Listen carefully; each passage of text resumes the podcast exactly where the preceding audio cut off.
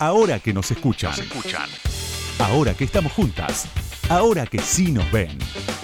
Con Ingrid Beck.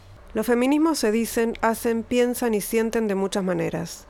Son una marea que incluso impide distinguir los límites entre decir, hacer, pensar y sentir. Esta formulación, dicha así, sin los matices requeridos por el supuesto código académico, condensa gran parte de las preocupaciones a las que está dedicado este libro. Implica también imaginar una descripción que busca pensar el movimiento en su heterogeneidad y sus desvíos, es decir, en sus sorpresas mucho más que en sus previsiones. También en el modo en que se mueve a través del tiempo y de las fronteras, atendiendo a la vez a lo que sucede en cada tiempo y en cada frontera.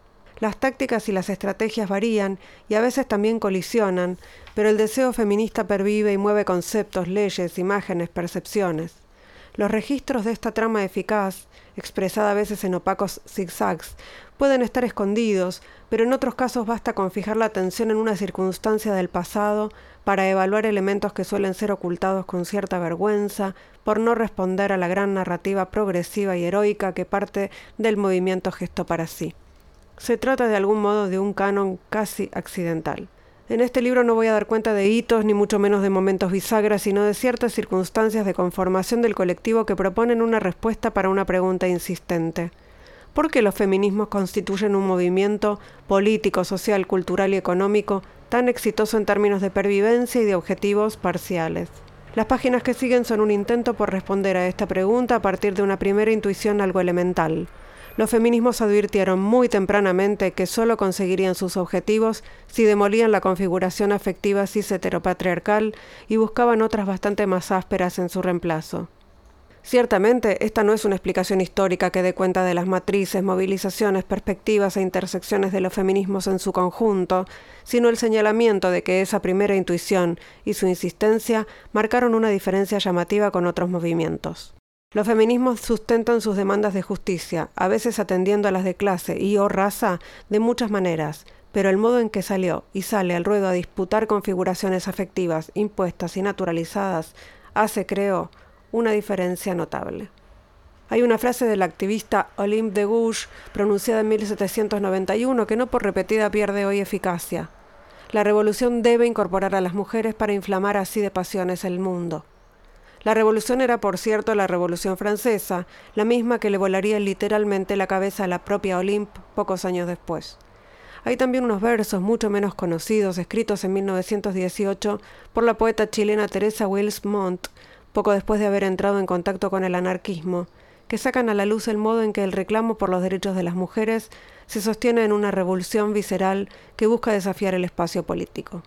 Cuando quisieron encerrarme, busqué libertad. Cuando me amaban sin amor, yo di más amor. Cuando trataron de callarme, grité.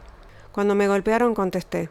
Fui crucificada, muerta y sepultada por mi familia y la sociedad. Nací cien años antes que tú, sin embargo te veo igual a mí. No soy apta para señoritas.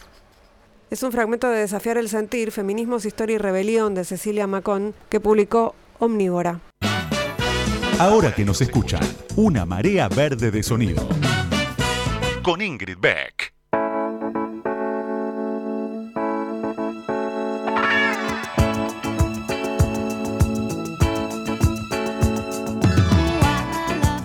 Buenas noches, buenas noches, bienvenidos, bienvenidas, bienvenides a este nuevo episodio de Ahora que nos escuchan 2022.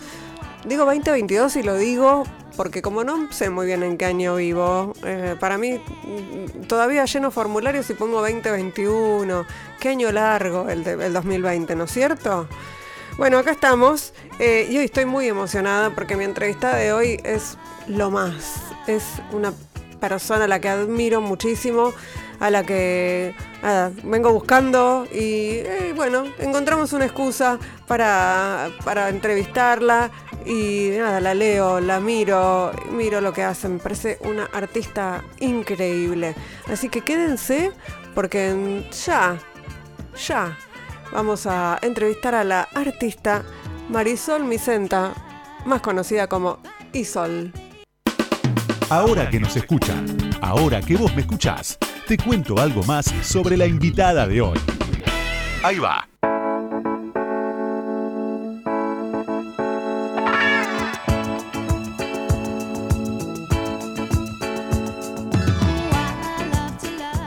Marisol Micenta, más conocida como Isol, nació el 6 de marzo de 1972 y creció en Caballito, en el barrio porteño de Caballito, entre el arte y los libros. Es dibujante, narradora visual, cantante y compositora. Eh, hija de una cantante de música barroca y un artista plástico, Isol vivió su niñez atravesada por la creatividad, la música y los dibujos. Mientras fue creciendo, hizo el magisterio en Bellas Artes en la Escuela Rogelio Irurtia y estudió unos años de la licenciatura en Artes en la UBA. Pasó por agencias de publicidad, decoración de muebles, ilustraciones para medios gráficos, hasta que decidió dedicarse a ser autora de libros para niños y niñas. Y niñas, vamos a agregar. Isol publicó más de 20 títulos, como La Bella Griselda, El Globo, Tener un patito es útil, Pantuflas de perrito, entre otros. Eh, muchos de sus libros fueron editados en México, España, Francia, Suiza, Corea y Estados Unidos. También ilustró obras de escritores como Jorge Luján, Graciela Montes y Paul Oster. Por su trabajo recibió distintos premios nacionales e internacionales como el Golden Apple en 2003 y el Astrid Lindgren, perdón mi alemán, mi sueco, perdón, mi sueco, Memorial Award en Suecia en 2013, considerado como el Nobel de la literatura infantil.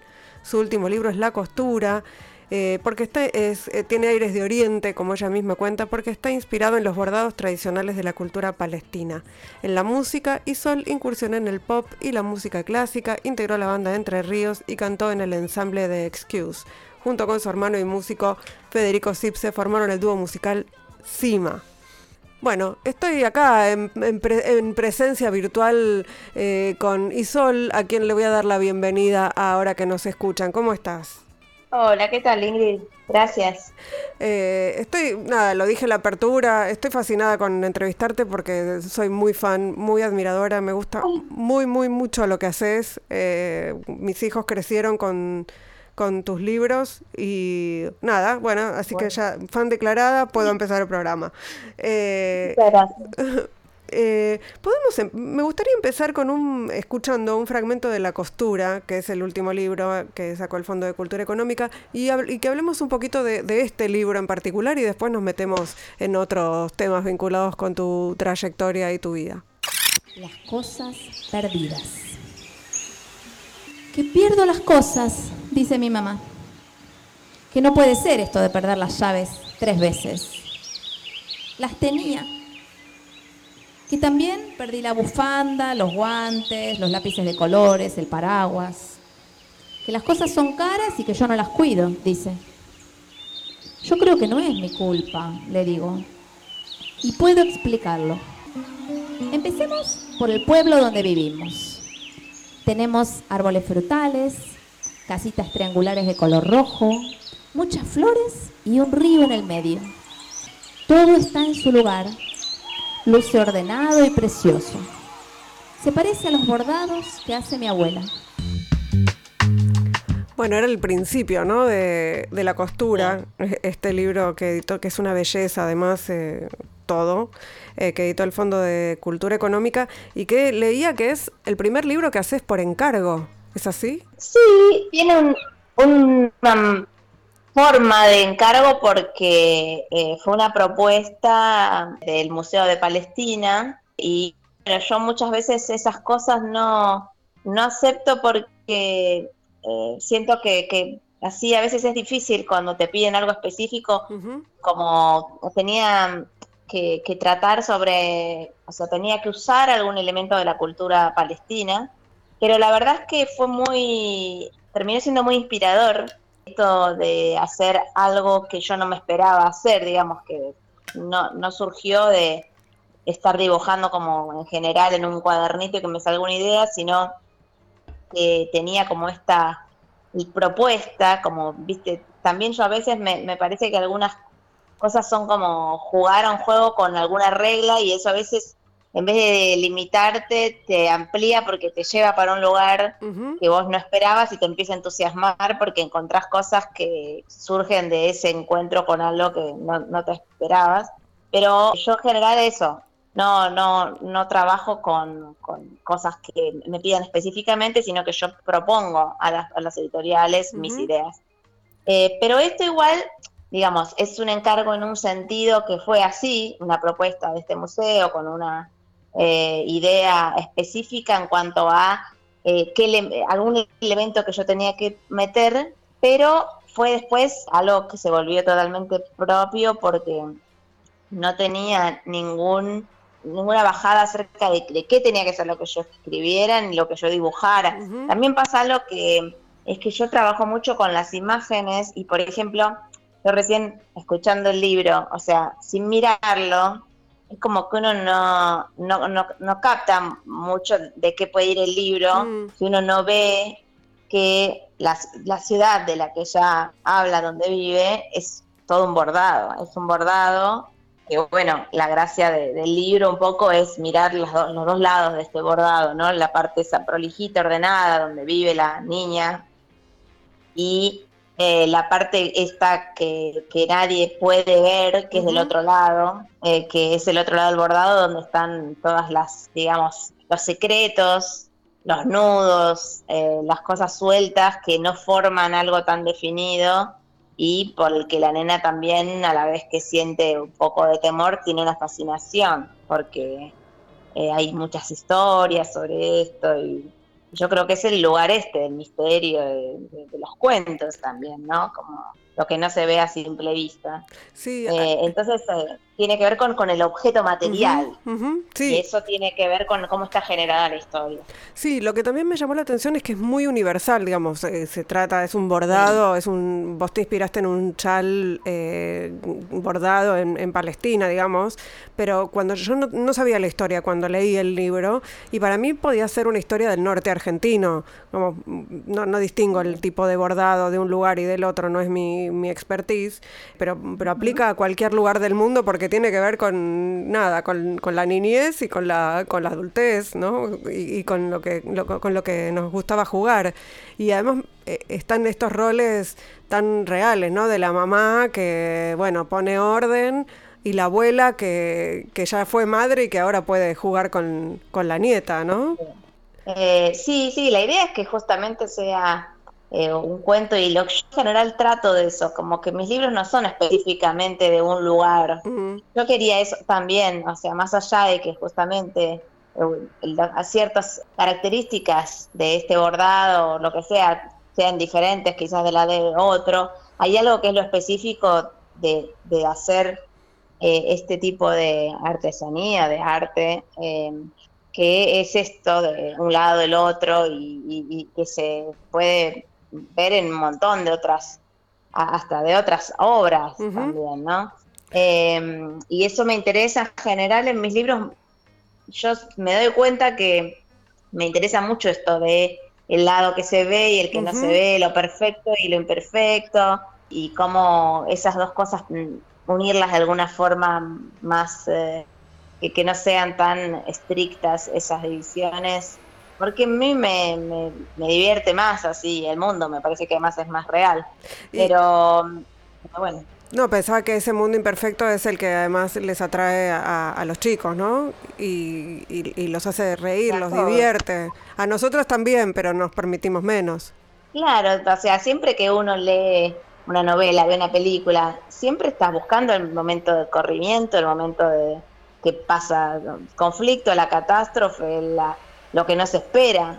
Eso es lo que más, eh, la parte, digamos, una cosa muy bella, muy, muy prolijita, muy, eh, se termina volviendo como medio, hasta te da miedo un poco, porque no es la realidad, no es real, digamos, es, creo que es, que es algo eso, como sí, que viene desde, hay un montón de cuentos sobre esos otros lugares, sobre meterse en un bosque que uno no sabe, sobre eh, bueno, es esta la aventura también, ¿no? Salir del lugar cómodo que uno conoce y qué, puede pasar. Y también en el libro, eh, aparte de esta idea, está la idea de las cosas que se pierden, que también es bastante fuerte y me di más cuenta cuando estaba haciendo la presentación porque los chicos no paraban de hablar de todo lo que habían para hacer estirabas de la lengua y no podían parar de contar todo lo que habían perdido. Y de qué tal y que y la mamá que perdía cosas y que no encontraban. Era como eh, un temón dije ah tocamos acá Sí, eh, yo, me imaginé en ese, en ese lugar de los objetos perdidos todas las, las medias sin par y todas las tapas de los tuppers y esos objetos que tienden a desaparecer, ¿no? Sería lindo pensar cómo es el mundo de las tapas de tupper. eh, como que, viste, vos tirás de un poquito de una historia y, y de pronto puedes seguir. O sea, podrías inventarte todo un planeta armado con medias y tapas de tuppers y, y bueno, así, así, así se me ocurren así historias, medio de una cosa absurda y de pronto, bueno, a ver si está fuera la convención, hasta dónde puede llegar. Y bueno, eso eh, vamos a escuchar un tema, vamos a escuchar a Entre Ríos, una banda que te es muy familiar. Eh, vamos a escuchar Salven las Sirenas y enseguida seguimos charlando. Estamos eh, aquí en Ahora que nos escuchan en Radio con Vos, charlando con la artista plástica y dibujante y muchas otras cosas, Isol.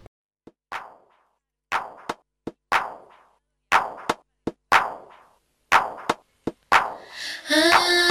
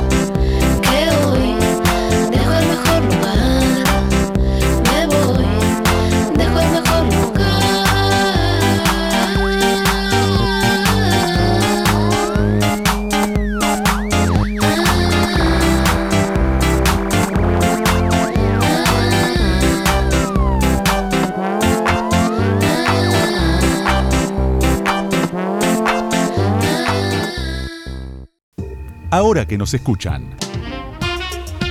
Entrevistas a las mujeres que mueven el mundo. Con, Ingrid, Beck.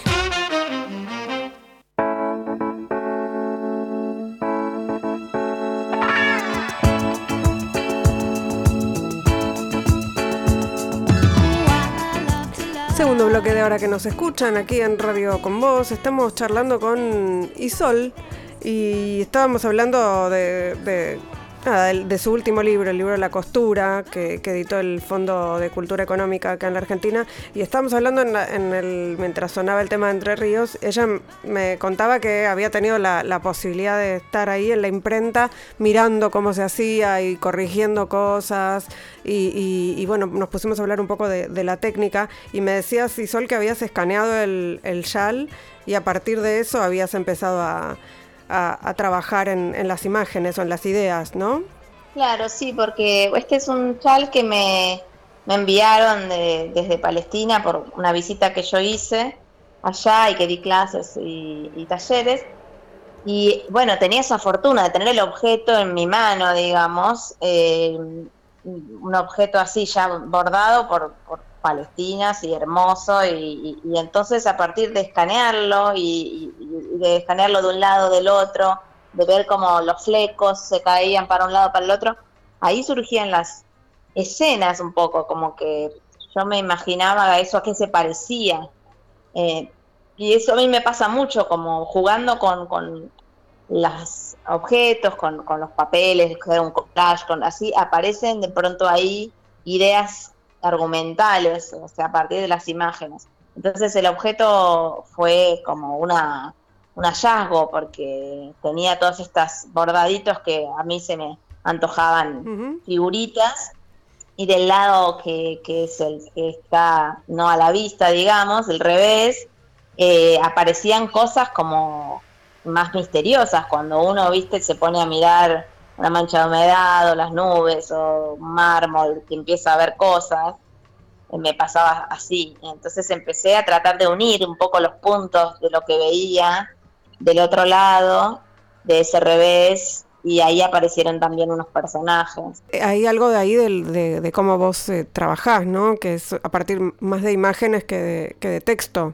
Y es como que una cosa complementa a la otra, o sea, si vos solo ves la imagen y le falta el ancla del texto, quizás no te produce lo mismo eh, que esta combinación, que es lo que a mí más me divierte. Eh, a veces en algunos libros eh, el texto es el que te hace mirar la imagen de una forma diferente, como en el menino, y en este es como que las dos cosas están bastante entremezcladas porque te señalan un poco cómo mirar ese, esos dibujos del chal, o sea, eso quizás uno si lo ve, uno ve bordados y quizás no te decís, ay, bueno, hay unas florcitas, unos puntitos, pero si te empiezan a decir, bueno, hay unas casitas, uno lo empieza a buscar y lo empieza a encontrar.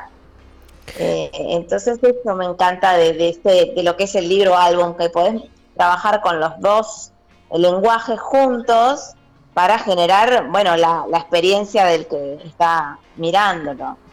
Y Sol, ¿y en algún momento tomaste la decisión de, dibujar y de escribir para, para chicos, para niños y niñas o, o, se dio así?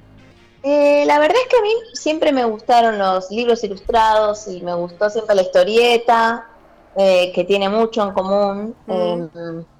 Y también me gusta mucho el personaje de los niños, mm. eh, como personaje, eh, me parece un personaje súper interesante. esa mirada, eh, o sea, por un lado esa vulnerabilidad y por otro lado esa valentía, como una cosa medio impune todavía que tiene el niño. y, y eso, en general los héroes de mis historias, aun cuando hacía historietas para grandes, eran niños. Eh, entonces, en un momento fue más bien encontrar un lugar, que fue Fondo Cultura, que estaba haciendo unos libros súper vanguardistas. Y yo dije, ¿esto qué quiero hacer? O sea, yo no, pensé para niña, para niña, para nadie, pensé para mí, porque me encanta hacer esto. Eh, y, de hecho yo nunca sé bien eh, si va a funcionar, para quién va a ser, ni para qué edad. sí tengo mucho eh, como una empatía con, lo que es la niñez, digamos, o, o, que me, puedo dar cuenta que puede ser lindo para compartir o para contar o para disfrutar, digamos. Eh, pero es para mí muy natural eh, llegar a ese tipo de síntesis y a esa mirada que muchas veces el narrador es un niño, como en este caso. no, no, no la tengo que forzar, digamos. Es como para mí bastante linda esa mirada, que es como medio maravillada de lo que ve, medio que no sabe cosas, eh, que, tiene sus teorías eh, así, sin, sin tener que saber tanto, ¿viste? Porque también si vos pones un narrador quizás más grande, tiene otras experiencias o tiene otra bagaje. En cambio, me parece que es más fresca la mirada de un nene. Bueno, hay, en, en, algunas de tus historias también hay, hay representantes del mundo adulto que son, digamos, que, que son para reírse de ellos, ¿no? No, te ríes de los nenes, sino que el, los nenes se ríen del mundo adulto en, y, ahí hay algo también de, de esa mirada de las infancias, ¿no? Sí, eh, porque además son como lugares, ¿no? El lugar quizás del, de la institución o de lo conservador o, de, o de lo ridículo de las convenciones a veces que, tenemos los adultos o, o, nuestras mismas miserias. Y, O sea, no, no, ninguno es modélico en mis eh, libros, ni los grandes ni los chicos, pero siempre estoy mirando del lado de los chicos y siempre me parece que el grande ya tendría que haber aprendido cosas, hmm. digamos. el chico está ahí probando y viendo y, la verdad es que está medio, eh, por momentos, eh, esta rebeldía o esta mirada un poco así eh, sobre el adulto, como así, mirando sus ridiculeces, que también es parecida a la que tiene Mafalda o la que acá en, en, Argentina tenemos muchos buenos eh, humoristas gráficos que han trabajado con, esa mirada, y porque ahí la gracia también está en eso, en buscar lo absurdo, en reírse un poco. Eh, y yo eso, si, si va a haber algún tipo de, de burla o algo así, nunca va a ser sobre el nene. Pero yo no, no, no es tampoco que, que diga, ay, los nenes son geniales, los adultos son una porquería. O sea, no, simplemente que eh, en estas historias, en general, eh, hay, si hay algún conflicto, eh, es también con el mundo quizás adulto o con lo que el niño recién está confrontando para hacer su propio su propio camino también, ¿no? ¿Y, la, ¿Y, la, maternidad te cambió en algo esa mirada o solamente la confirmó? Ahora estoy mucho más amable con los padres en los libros. más empatía. Me di más pena. Ya comprendí, comprendí algunas cosas. Eh, sí, creo que, que, al crecer también, viste, como que empezás a...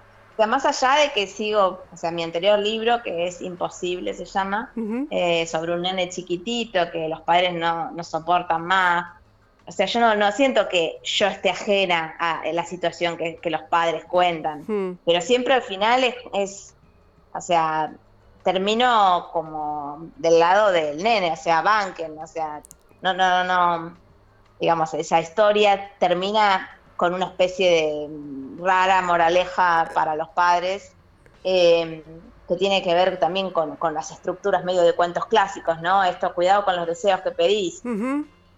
Eh, pero que son cosas que yo misma he dicho a mí misma, o sea, si, si me quejo que no puedo dormir o que no sé qué, bueno, tengo un gato, o sea, es así, o sea, eh, no es que digo, ay, los padres, o sea, yo también soy los padres, yo también me odio si, si me pongo a gritar o lo que sea, y, pero me parece que mucha de la gente que compra mis libros también puede reírse de sí misma y eso te libera, ¿entendés? Es como que me pasa con el globo, ¿no? Que es el libro que cómo, de cómo la madre pues, la convertís en globo y no vuelve más.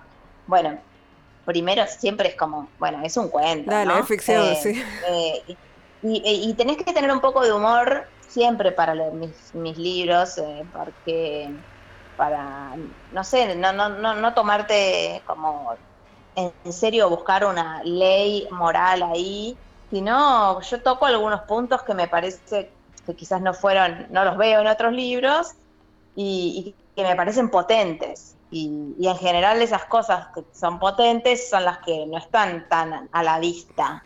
Eh, entonces, bueno, por eso quizás algunos libros como Secreto de Familia, que es un como uno de mis bestsellers, nada, eh, habla simplemente de, en la casa uno es no es tan perfecto como cuando se saca la foto, digamos.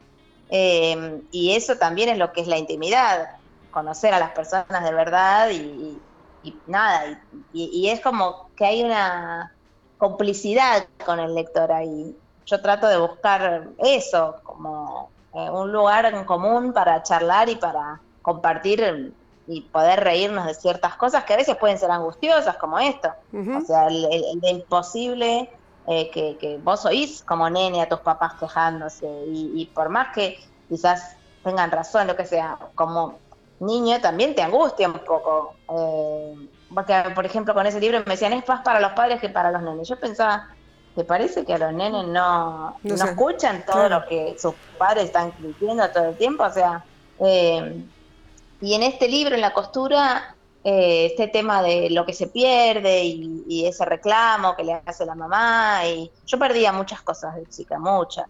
Y sigo perdiendo las bufandas, mi mamá, que es la que me las hace. Mm. Eh, em, siempre me hace dos por año. Porque sabe que una se va al, al, planeta de, de, los objetos perdidos. Claro, y, y bueno, como que ese tema eh, me pareció como que, era re lindo de, usar, porque es esto, yo trabajo mucho con eso, con lo cotidiano, con, las cosas que, siento cercanas y que siento que, bueno, a otro también le va a parecer cercano, porque tampoco soy tan rara, digamos, confío en que... ¿Te pasa de estar eh, hablando con alguno de tus hijos y, decirles que o retarlos porque perdieron tal cosa y verte, o sea, y de repente descubrir que sos un personaje de alguno de tus de tus historias? Eh, la verdad es que no, sí, pero porque en realidad se me ocurre la historia porque yo ya transité eso, digamos, como, como perdedora y como no pierda.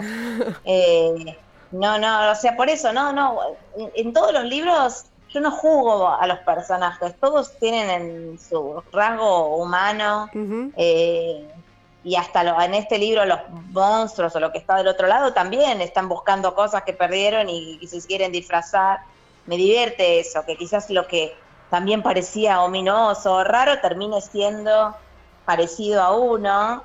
Eh, y bueno, todos son cosas en realidad que, tienen que ver con mis experiencias, con lo que voy aprendiendo de la vida y aparecen ahí eh, de forma general así, como con un poco de humor, con, algo de sorpresa que yo trato de, que haya en los libros, que te sorprenda, que no nos digas, ah, esto yo sé cómo va a terminar, ah, ya sé lo que me quieren decir o lo que me quieren enseñar.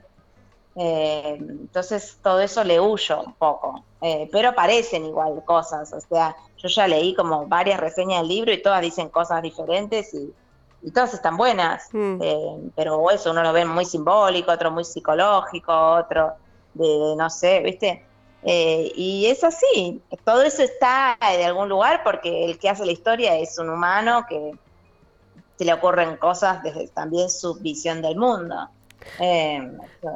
Y Sol, tenemos planeado escuchar ahora El día llegó de Cima y, me da la excusa para que preguntarte por tu carrera musical, algo que, sigue, ¿no? Te acompaña también todo el tiempo con distintos proyectos.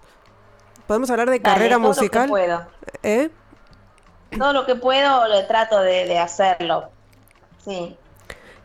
Pero lo, lo, tenés, digamos, es como otra otra profesión, eh, obviamente está vinculada también con, el arte, pero, pero es como una, una, segunda profesión, la de la música. Es una segunda, pero no sé si decirle profesión, es como un amor, digamos. Es, mm.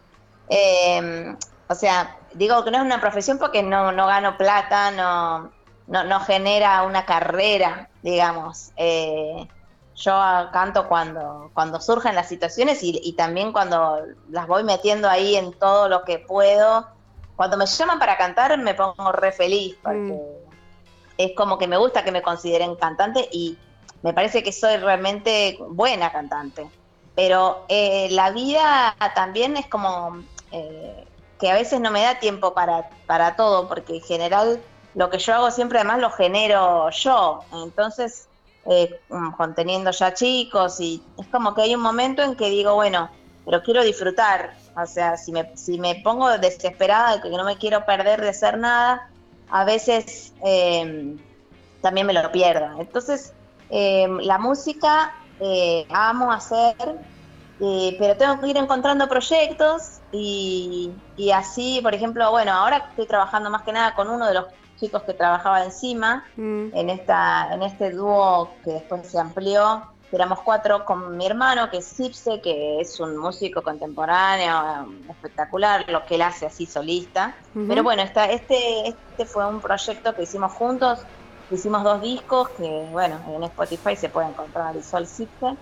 Eh, y que justamente ensamblábamos un poco esa cosa un poco más experimental con esta cosa mía más de canción y que cuenta cosas, ¿no? Porque me, interesa mucho que lo que digo, igual que en los libros, ¿no? Eh, tiene algo, siempre eso, la estética va yendo por diferentes lugares de expresión, pero para mí tiene algo en común, pero no está pensado para niños, digamos, como que no está eh, direccionado quizás para un público de niños y me gustaba, me gusta también trabajar eh, con cosas que hablan quizás de experiencias o sensaciones que son del mundo adulto, no, no eh, cosas que no pondría en un libro para niños porque no habría diálogo. Claro, eh, estamos, estamos charlando con Isol, estamos hablando de Cima, su último proyecto musical, y vamos a escuchar un tema, vamos a escuchar El Día Llegó, y charlamos un ratito más con, con Isol. No se vayan.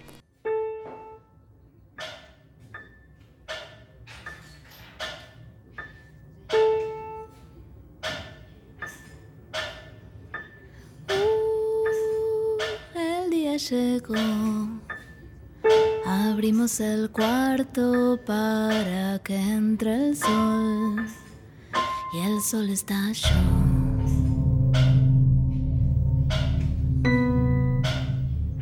Sé que todo ocurrió cuando no miraba yo, no debías saberlo y se te escapó.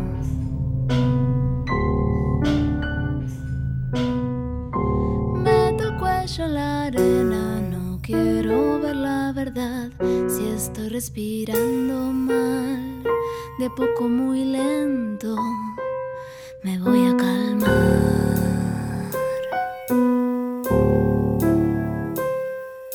Si me ahogo, me quema, no puedo identificar. Soy esa camisa azul que nunca llegaste a usar de tan especial.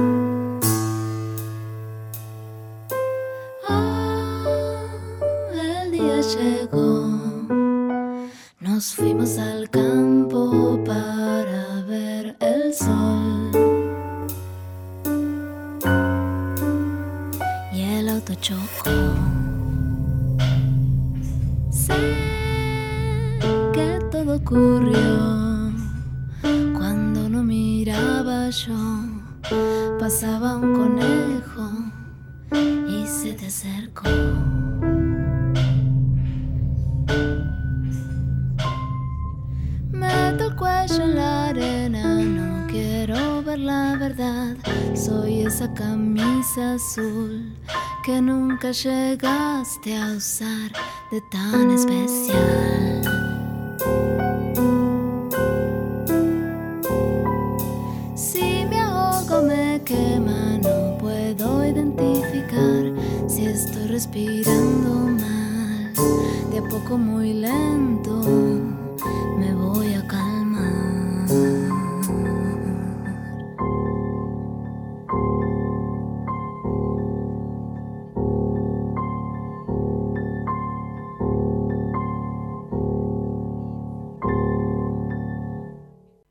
Ahora que nos escuchan, entrevistas a mujeres que hicieron, hacen y van a hacer historia. Con Ingrid Beck.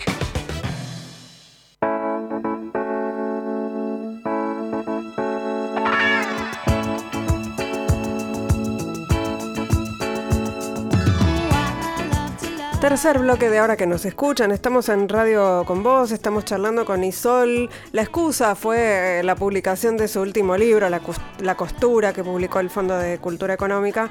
Y en realidad es una excusa, decía, porque estamos eh, así recorriendo un poco su, su carrera, su trayectoria.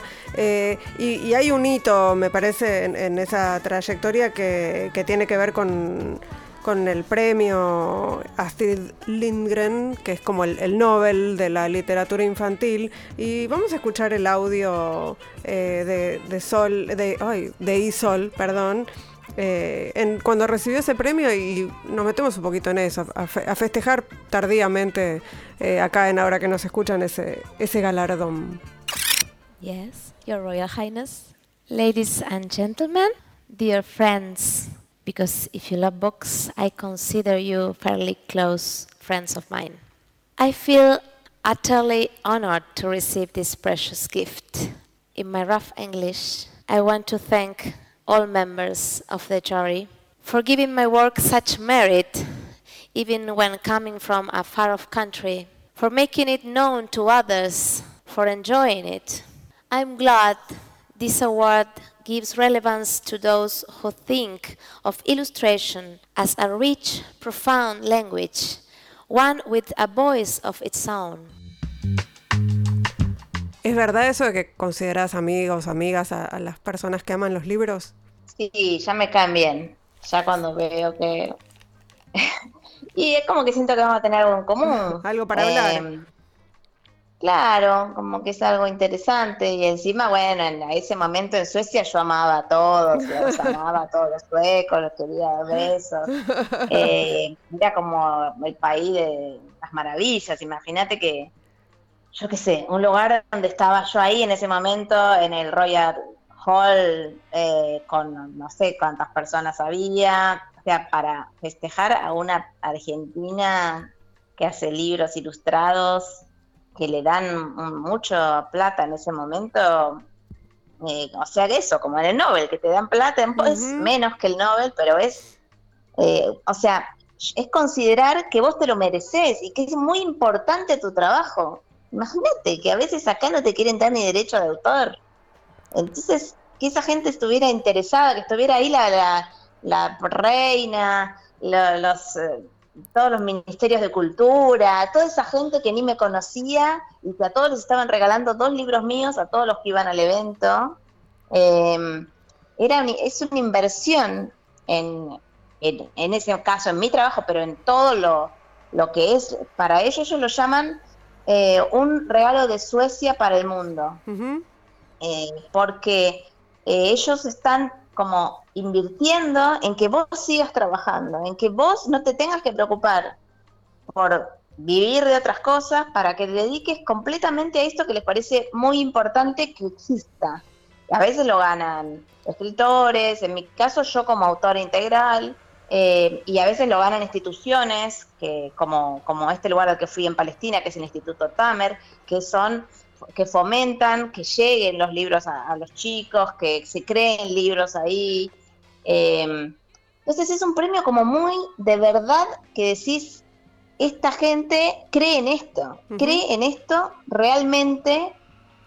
Y bueno, es algo que acá o, en los lugares que quizás uno está, eh, bueno, la verdad que es bastante, yo me siento muy afortunada y en general eh, muy, muy bien tratada como, como autora, eh, yo le llamo autora a las dos cosas, ¿no? Ilustración y a la escritura de libros eh, para niños. Pero ahí, o sea, pensar que su autora, que los que para ellos acá sería Borges, es Astrid Lindgren, y es una, hizo libros para niños.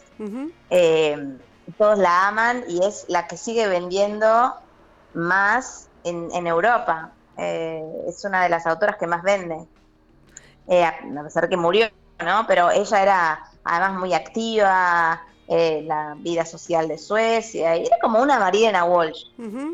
Tenía esa misma impronta, o sea, se peleó con el gobierno, la, tenía un programa de radio y opinaba y era como muy persona fuerte y me encantó cuando la conocí más por estar ahí. Dije, qué bueno que piensen que lo que yo hago va en línea, porque ellos buscan algo de esta cosa autoral eh, un poco como más fuerte quizás, o sea, ellos están como que no les gusta lo ñoño, no les gusta, les gusta que traten, se, se busque como un poco la brecha, como y que sea osado en un sentido que para un nene le lleve a, a movilizarle cosas eh, desde un lugar no convencional, eh, que, como que ellos cuando le dan a, alguien piensan que es algo que tiene que ver con Astrid Lindgren. Entonces yo ahí me sentí más honrada todavía porque porque conocí un poco esa, esa línea y, admiré muchísimo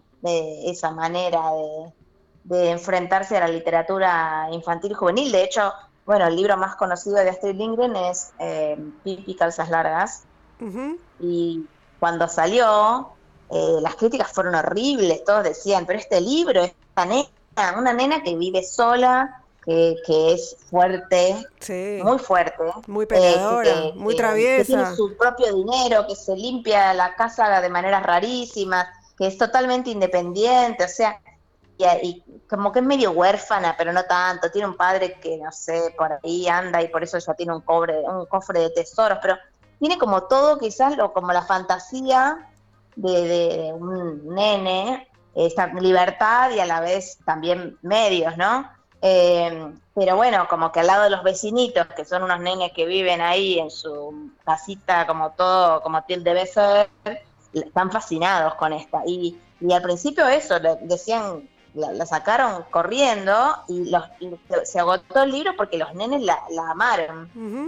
Y fue, no sé bien en qué época, eh, los 40, no sé bien, 30.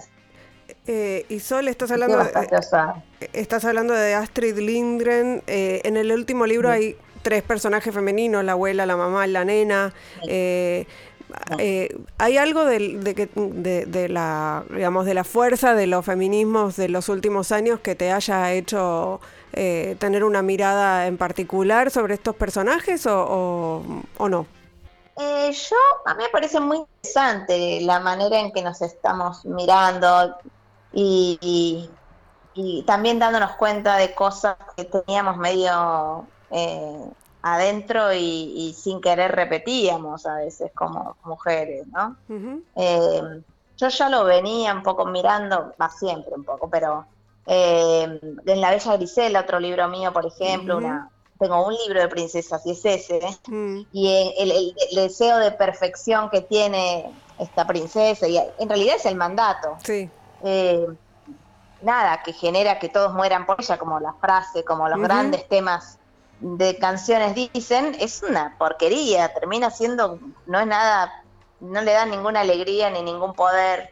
Eh, yo son cosas que la otra vez un periodista me decía, ay, pero ese libro, que vos hablaste de feminismo antes de hablar, bueno, son esas cosas que decís, no, yo pensé en, miré como en general mi propia vida y, y, percepciones que uno tiene a partir de que decís, che, pero para, esta idea no me está funcionando mucho para la felicidad. Eh, creo que no, a veces no, vamos y no paramos un poco a mirar esto de afuera, que a mí me sirvió un montón para trabajar, que es ver las cosas como si no las hubiera visto antes y, decir, para, pero ¿qué, ¿por qué eh, esta chica eh, dice esto? O, sea, porque uno se refleja en, modelos, ¿no? de, conducta desde niña em, y, y, bueno, sí creo que a mí eh, también ser madre y también eh, haber estado de pronto en contacto con todas las movidas, las marchas y, conocer cada vez más mujeres que admiro. Eh, bueno, todo eso va decantando, todo eso va decantando. Eh, yo qué sé, me parece que, va a salir lo que uno va procesando y amigándose. A mí me gusta en el libro mucho el personaje de la abuela, em, como este lugar así medio cómplice que tiene con, la niña. Eh, por esto, como vos decías, como que están con más tiempo también y con más, menos mandatos también, como bueno, a ver qué, qué quiero, qué me gusta, qué me imagino, qué... Em, y la madre que está ahí, ¿no? Haciendo el laburo de, tener que sostener también la parte práctica de la vida, que en mi casa mi mamá era esa, es todavía como la que, la que, o sea, mi papá era el volado que estaba ahí escribiendo poesía, no sé qué, y mi mamá estaba organizando lo real, pagando las cuentas. La logística. Claro, y a veces pobre quedaba como, ay, bueno, ella no, que no sé, no, no le interesa el arte. No, lo que pasa es que a veces realmente necesitas eh, alguien así que te ayuda, eh, como que pone la escaleta para que vos puedas ir ahí a salpicar. Que, te hace piecito. Eh, claro, creo que también se preocupa, que también, nada, me gustan todos esos personajes, a la vez se nota que se aman, digamos. sí, es muy lindo. hay que sostenerse entre, entre todas. Eh, y también me pareció que estaba bien porque han bordado, eh, que también es algo, especialmente en Palestina, que es realmente algo muy femenino, eh, y que es algo súper fuerte también, como, como que relaciona a todas estas generaciones. Estaba pensando exactamente eso, sí. También el bordar. valorarlo. Mm. Eh, y como esto, como, como usarlo de una manera así tan fuerte en el libro, pero también como, como esto, este es el mundo medio que creamos también entre todos, todas. Eh, y no sé, no dio, no apareció ningún señor. no, además tres mujeres unidas por un bordado es como, es una imagen eh, muy, muy de, de, esta época además, así que es, otra posible lectura. Sí, sí, había algo que queda además, hay en la mano, hay algo que a mí me gusta mucho de lo que está hecho a mano, ¿no?